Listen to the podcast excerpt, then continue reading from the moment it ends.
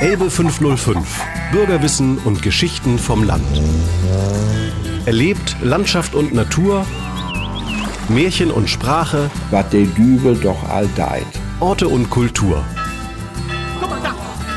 Elbe 505. Das sympathische Bürgerportal zum Mitmachen. Heute mit Antje Hinz. Ich begrüße bei mir sehr herzlich Eta Stürzenbecher aus Mallis. Schönen guten Tag. Frau Stürzenbecher, Sie sind Mitglied und Schatzmeisterin der Konoer Kirche bzw. des Fördervereins der Kirche. Und unser Thema ist auch die Arbeit des Fördervereins. In der Griesengegend, Kono ist mit 300 Einwohnern ein Ortsteil von Mallis, so etwas nördlich gelegen, zwei Kilometer entfernt. Wie kam es denn dazu, dass der Förderverein Konoer Kirche gegründet wurde? Das ist fünf Jahre her. Unsere Kirche war in einem sehr desolaten Zustand dass die damalige Pastorin gesagt hat, also wir können uns entscheiden, entweder kümmern wir uns um die Kirche, das bedeutet eben einen Förderverein, oder die Kirche wird zusammenbrechen. Vom Dach her, weil Schwamm alles befallen war. Naja, und dann haben wir uns mit ein paar Mann zusammengetan, haben gesagt, gut, dann gründen wir einen Förderverein, haben Mitglieder geworben, die man ja für so einen Förderverein braucht. Ja, und mit diesem Förderverein waren wir dann auch für den Kirchenkreis, damals noch Parchim, äh, förderungsfähig. Und äh, das war der springende Punkt.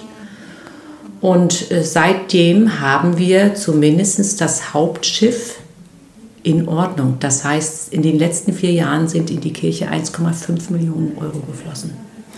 Das heißt, Sie waren auch von Anfang an dabei? Ja. Mhm. Und ähm, warum sind Sie diesem Förderverein beigetreten? Ja, weil es meine Kirche ist. Ich wohne da und ich gehe da zur Kirche und mir ist das schon wichtig, dass die Kirche am Ort bleibt. Wie viele Mitglieder hat der Förderverein von Zur 2009 Zeit, bis? Ja, ich sag mal jetzt so, wir sind nicht sehr viele, es ist eigentlich bedauernswert, ich glaube 34 Leute. Aber äh, das ist für mich eigentlich gar nicht so wichtig. Entscheidend ist, wie der Verein lebt. Und wir hatten jetzt erst wieder letzten Samstag ein Konzert in der Kirche und das organisiert eben der Verein. Ja, und das ist dann schon schön.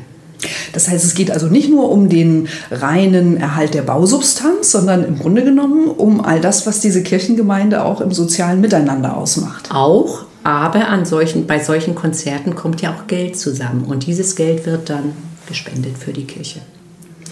Und ist sozusagen der größte Schritt in der Erhaltung der Bausubstanz schon getan oder wird immer noch gesammelt und je nachdem, wie viel da ist, dann an allen Ecken und Enden ausgebessert? Genau so ist das. Also wir haben ja, äh, ich sag mal, der Hauptteil ist Gott sei Dank geschafft, aber es gibt so viele Sachen, so kleine Sachen wie die Fenster erneuern, äh, die auch in die Jahre gekommen sind oder die Türen äh, zu streichen. Und das bedeutet immer so viel Vorarbeit, weil jedes Mal hat der Denkmalschutz was zu sagen. Und Sie können nicht einfach einen Pinsel in die Hand nehmen und Farbe kaufen und anfangen zu streichen. Das geht nicht. Und deswegen dauert das manches auch so lange und dass dann immer viele sagen, Mensch, man sieht das ja gar nicht. Und äh, das bringen wir dann doch aber über so Veranstaltungen wie ähm, jetzt auch am Samstag, dann wird den Leuten auch nochmal gesagt, also so und so viel Geld ist jetzt schon für die Kirche geflossen und so viel haben wir dazu beigetragen, über Spenden, über dieses und jenes. Und äh, wenn man das so regelmäßig pflegt und populär macht, äh, kommen ja auch zusätzliche Spenden. Äh, man muss staunen, wie bereit Leute sind, freiwillig Geld zu geben. Sind das dann vor allem Menschen aus der Umgebung, also ja, die dort leben? Ja, ja, aus der Region oder auch viele, die, äh, wenn man das jetzt so weitläufiger macht mit, äh, mit der SVZ, kommen dann ja auch Annoncen, äh, dann sind auch viele, die hier konfirmiert wurden in der Kirche, die dann auch sagen, oh Gott, so schlecht geht es meiner Kirche. Und schon, ja, hm, dann sitzt das Geld schon ein bisschen lockerer. Gucken wir mal in die Geschichte. Wann ist diese Kirche denn überhaupt gebaut worden?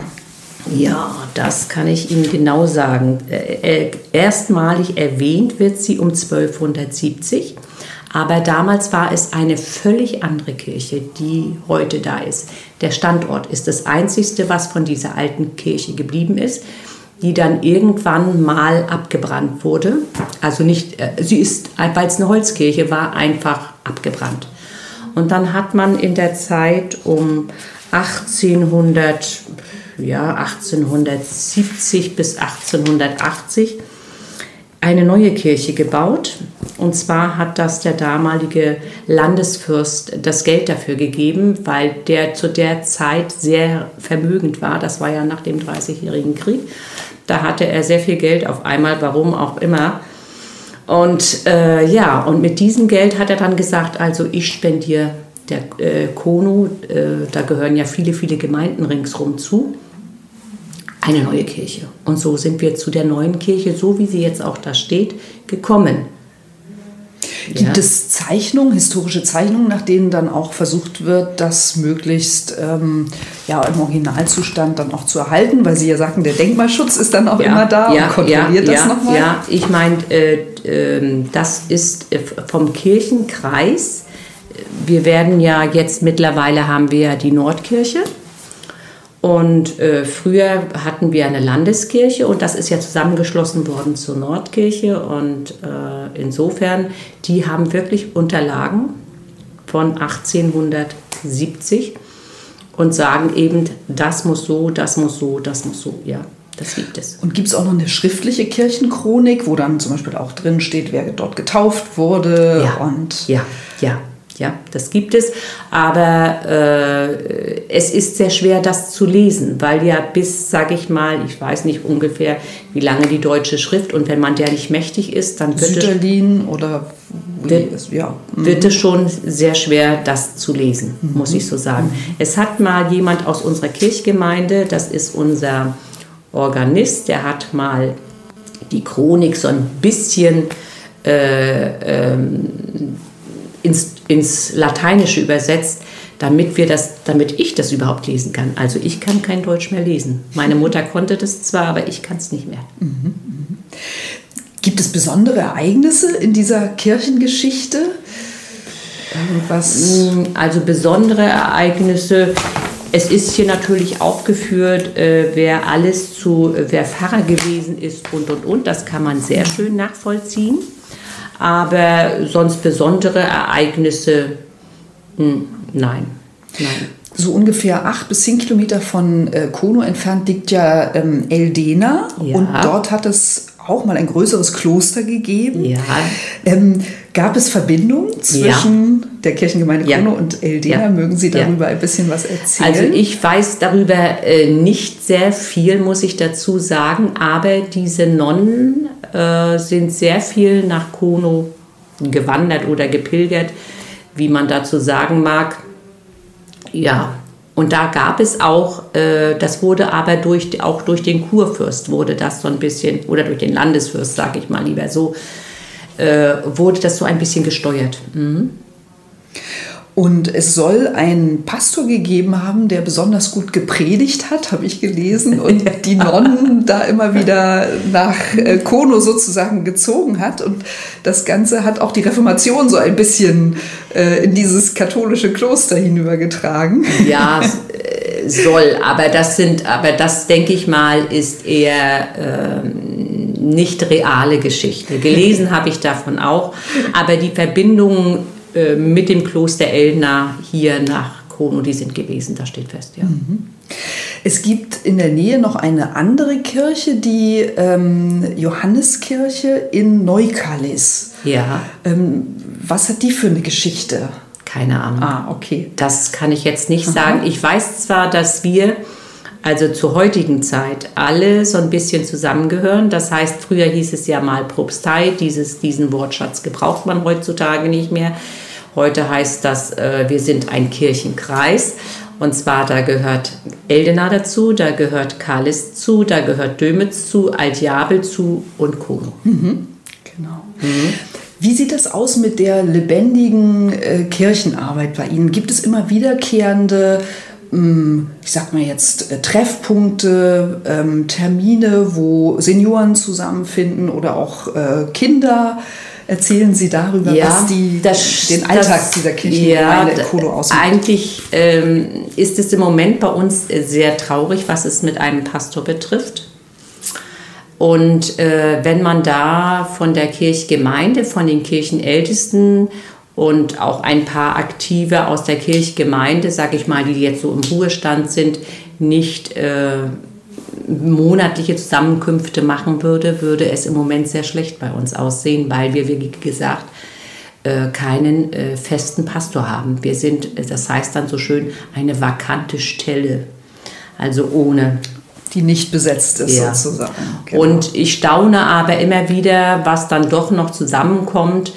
Wir haben jetzt im April oder Mai, weiß ich jetzt gar nicht, ich glaube eher im April, einen Plan gemacht, äh, wann die Senioren zusammenkommen.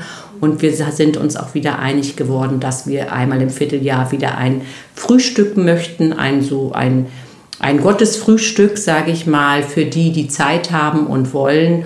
Und äh, eine Freundin von mir und ich, wir haben auch eingeführt, dass wir die Senioren auch zusammenholen zu diesen Ereignissen. Nicht nur zu dem Seniorennachmittag, sondern auch, wenn sie in die Kirche möchten und, und, und. Und auch für dieses Frühstück. Denn sonst viele ältere Menschen können ja nicht mehr Auto fahren.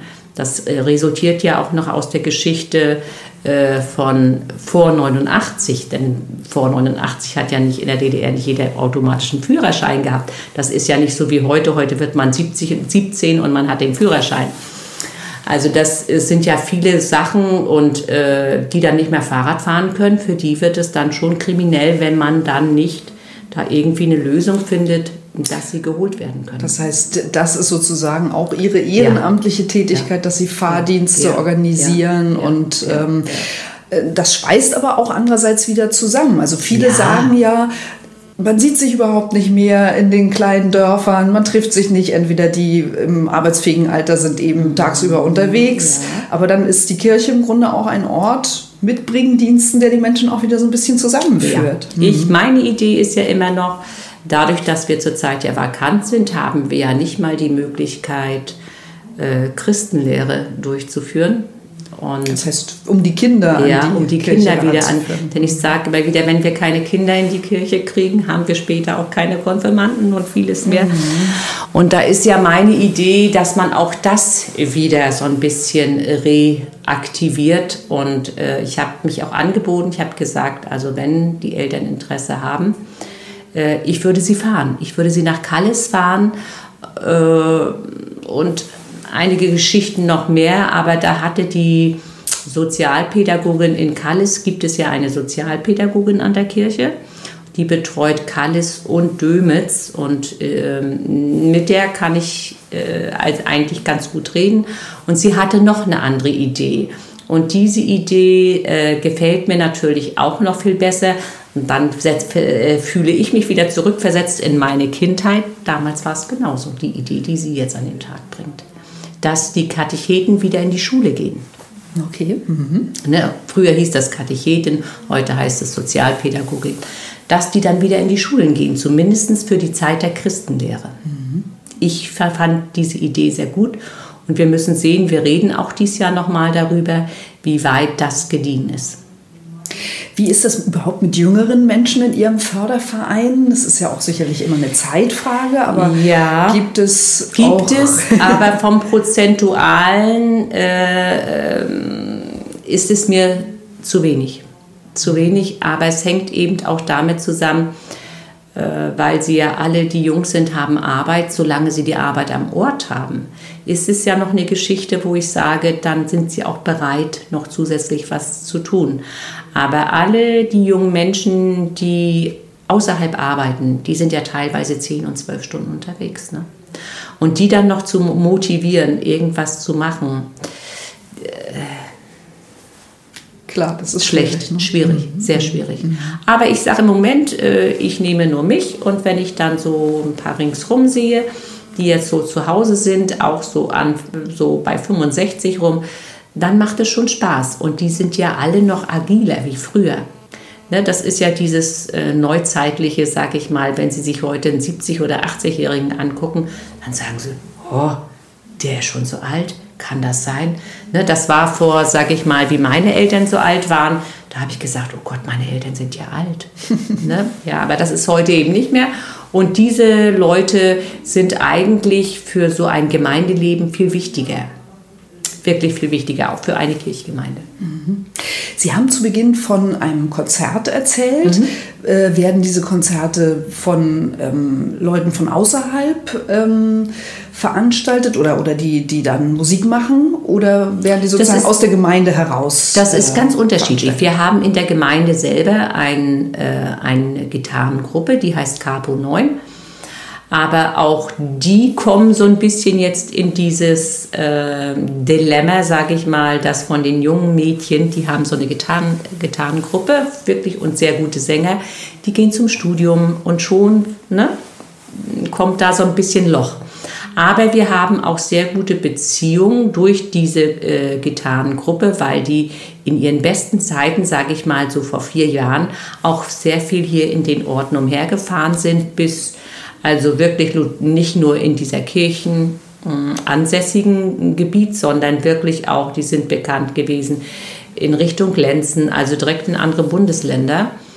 Und äh, dadurch sind natürlich auch Kontakte geknüpft worden. Und diese Kontakte haben wir uns natürlich auch zu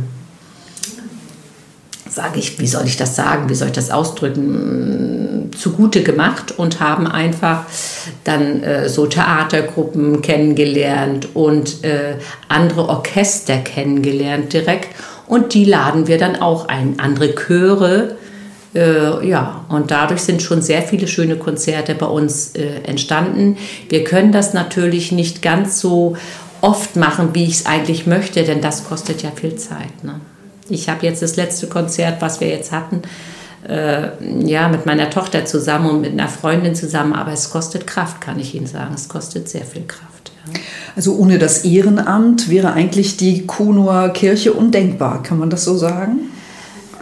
Äh, ja, weil, hm, ja, aber ich sage auch immer wieder Jein, weil es ohne das Geld dieser Landesmittel und äh, Stiftung ja auch nicht gehen mhm. würde. Wir, würd, wir hätten ja nie auch nur über den Förderverein diese 1,5 Millionen zusammengebracht. Das wäre ja Idiotie, sowas zu glauben. Also äh, da sind auch schon andere Leute noch zu wichtig. Aber mh, mm, durch diesen Förderverein, ja, sieht, sag ich mal, unsere Landeskirche eben, dass wir gewillt sind, etwas zu tun. Und wir machen es ja auch. Und dann ist sie, die Landeskirche natürlich auch, äh, setzt sich dafür ein, dass wir zu diesen mhm. Mitteln kommen. Ja, im Grunde muss die Kirchengemeinde den Rückhalt haben. Ja. Ne, das ist ja. ganz wichtig. Und ja. Sie haben so ein schönes Motto, das, Sie haben das anfangs schon im Grunde sinngemäß gesagt, denn wir wollen, dass die Kirche im Dorf bleibt. Ja. Ne? Das ist ja. äh, ganz wichtig. Aus, diesen, aus dieser Situation heraus ist das wirklich mal so entstanden. Und äh, äh, ja, das hat damals unsere damalige Pastorin so geprägt. Äh, das war damals äh, Konstanze Helmers. Und die hat das alles so in Gange gebracht, ja. Mhm. Ähm, inwiefern hat sich die Kirchengemeinde, ich sag mal, in den letzten 50 Jahren verändert? Also, wie war die noch während der DDR-Zeit und wie war sie dann nach der Wende? Ja, zu DDR-Zeit war das auch so ein bisschen ich durfte, ich muss dazu sagen, ich, durf, ich bin zwar konfirmiert, ich bin getauft und konfirmiert und ähm, fühlte mich der Kirche eigentlich auch immer zugetan, bis auf ein paar Jahre. Aber ich durfte zu DDR-Zeiten keine Kirche besuchen. Mein Mann ist nämlich Beamter. Damals zu DDR-Zeiten gab es ja diesen Begriff nicht, aber nach der Wende ist er ja verbeamtet worden und ich durfte nicht. Aber habe immer eine Möglichkeit gefunden, in die Kirche zu gehen. Nach der Wende bin ich ja wieder eingetreten in der Kirche und diese, äh, das ist so typisch für diese Zeit vor 89, dass viele da mehr zur Kirche gegangen sind. Es hat bis 90, 91 das eigentlich enorm wieder zugenommen, dass es auch viele Eintritte wieder gegeben hat in der Kirche, genauso wie es mir auch gegangen ist. Und, äh, aber das relativiert sich jetzt schon wieder. Mhm. Es ist jetzt schon wieder leider rückläufig. Obwohl am Samstag war ich dann so erfreut, sage ich mal, weil ganz viele Leute da auch waren in der Kirche und es doch nicht nur Ältere waren, die da in der Kirche erschienen sind, sondern auch viele, wo ich gesagt habe, oh, schön, lange nicht gesehen. Ja, war für mich dann sehr schön, muss ich so dazu sagen. Ne? Ja, Musik ist ja irgendwie ein tolles Mittel, um einfach auch Ja. unterschiedliche Generationen Wir haben auch schon Theater gehabt, also Theater, selbst Theater und selbst auch, also äh, es, es reicht eben nicht, äh, sie müssen den Leuten, die Leute wollen, ja, ich will, Action ist nicht das richtige Wort für die Kirche, aber sie wollen Highlights. Ein Ne? lebendiges Leben, ne? das auch den Alltag vielleicht ein bisschen spiegelt oder unsere, unsere Zeit. Ne? Das ist auch ganz wichtig. Ja, ja.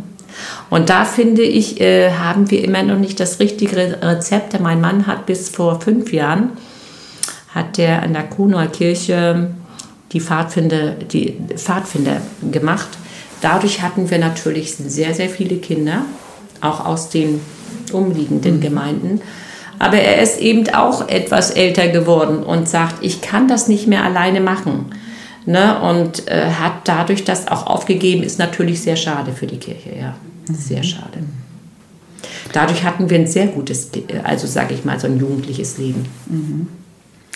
Tja, wie, wie schafft man es, neue engagierte Menschen zu finden? Müssten junge Leute, die eben die Erfahrung mit ihrem Mann gemacht haben, die da tolle Stunden erlebt Ja. haben, vielleicht von Tür zu Tür gehen Ja. und müssten fragen, Mensch, Ja. haben nicht Aber drei Leute alle- zu Lust, sich zusammenzutun? Ja, aber die sind alle nicht mehr da. Ne?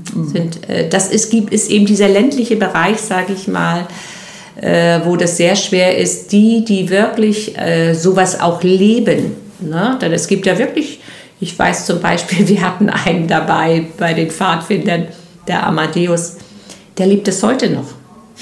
Sicherlich geht er auch arbeiten, aber er lebt diese kirchliche Gemeinschaft mit, den, mit der Pfadfinderei und also ich finde das ganz, ganz toll, bloß er lebt nicht bei uns. Ne? Tja, wenn der hier wäre, denke ich mal, wäre vieles einfacher. Vielleicht kommt er zurück, wer weiß. Genau. Man sollte nie, nie sagen. Was verbindet Sie hier mit der Krisengegend? Was, was ist das, wo Sie sagen, ich fühle mich hier wohl, das ist meine Ich bin Heimat? hier geboren. Ich bin hier geboren, kenne zwar fast, ich will nicht sagen die ganze Welt, aber zumindest die Hälfte, äh, weil Reisen eine so meiner Leidenschaften war. Und, ähm, aber trotzdem, ich, ich kann mir nicht vorstellen, irgendwo anders zu leben. Es ist meine Großeltern, meine Eltern, meine Schwiegereltern, einer meiner Töchter, alles ist hier und das ist für mich eigentlich sehr, sehr wichtig. Ich kann mir nicht vorstellen, woanders zu leben. Ich bin gerne mal unterwegs in der Welt, alles kein Problem, aber irgendwann muss ich wieder nach Hause und das ist hier. Ist es der Menschenschlag? Ist es ist die Landschaft?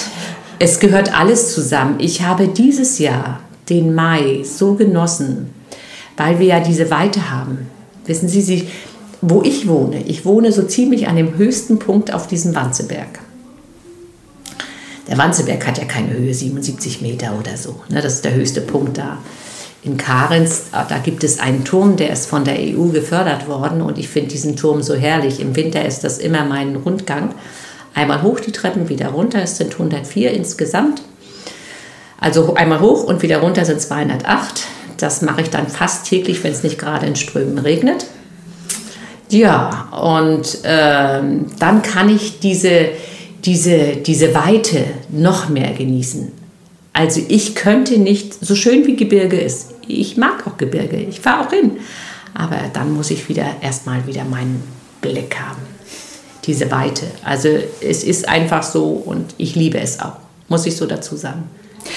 Und wenn Sie mal einen Blick über die Elbe werfen ins Wendland, ähm, gibt es da etwas, was Sie toll finden? Die Landschaft oder die Menschen, die Gastfreundschaft? Ja, wir waren jetzt erst im, die machen ja immer so eine Land, heißt das Landpartie bei denen? Ja, da waren wir jetzt erst. Und das finde ich auch toll, was die da organisieren. Also beneidenswert, muss ich einfach so da, dazu sagen. Äh, In diesem Stil fehlt es uns bei uns hier in der Krisengegend noch so ein bisschen. Aber es ist ja auch nicht gewollt damals gewesen bei uns hier in der Krisengegend. Wir waren ja einfach in dem Zonen, äh, in diesem Sperrgebiet. Und da hat man natürlich versucht, sowas überhaupt nicht hochkommen zu lassen. Und da ist das ja gewachsen über 50 und mehr Jahre. Wobei hier gibt es ja Kunst offen. Da, Ja, das ist ja sozusagen ne, der Versuch. Auch schon mal, ja, genau. Auch genau, den, genau. äh, Und wir hatten Wochenenden. bisher auch immer zwei bei uns hier im Ort. Aber die eine ist sehr krank zurzeit und äh, ja, der andere alleine mag es dann nicht so. Und wie das manchmal so ist, sind ja auch schon mein Alter alle beide. Und äh, ja, aber da drüben, das merkt man, wenn man so eine Veranstaltung da besucht, merkt man, dass das gewachsen ist. Mhm. Und wir haben ja erst 25 Jahre. Wir brauchen vielleicht noch mal 25. Gibt es eine Frage, die Sie an das Wendland haben, an jemanden dort vielleicht ja, was die Arbeit von so Fördervereinen in der Kirche ja. angeht? Na, nicht nur Kirche. Also Oder? mich würde auch interessieren, diese, so eine Veranstaltung habe ich ja in diesem Jahr das erste Mal besucht, äh, weil wir bedingt durch meinen Mann, weil der viel zum Sport fährt, äh, kommen automatisch auch persönliche Beziehungen und da hätte ich schon mal gerne gewusst, wie die diese Landpartie so organisieren. Würde mich wirklich interessieren. Diese Frage nehmen wir mit und werden ja. sie den richtigen Leuten stellen. ja, weil ich ja weiß, dass sie das auch auf der Seite da ne, genau. so machen. Genau, wir fragen dann auch ja. über die Krisegegend ja. und vielleicht ergeben sich da ja, tolle Möglichkeiten für einen Austausch. Vielen Dank, ja, Eta Stürzenbecher. Sie haben sehr spannend über die Konoer Kirchengemeinde und den Förderverein berichtet. Ich bedanke mich ganz herzlich für das Interview. Gerne.